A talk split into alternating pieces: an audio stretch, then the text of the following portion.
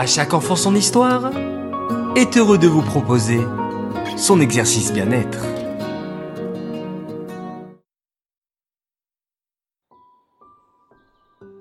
Coucou mes chers enfants, on se retrouve pour une nouvelle semaine d'exercice bien-être.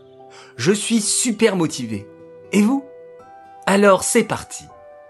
Pour bien commencer cette semaine, quoi de mieux qu'un exercice de respiration ludique Je vous invite à prendre un mouchoir en papier. Attrapez avec vos doigts les deux coins supérieurs du mouchoir en papier, puis rapprochez-le devant votre bouche.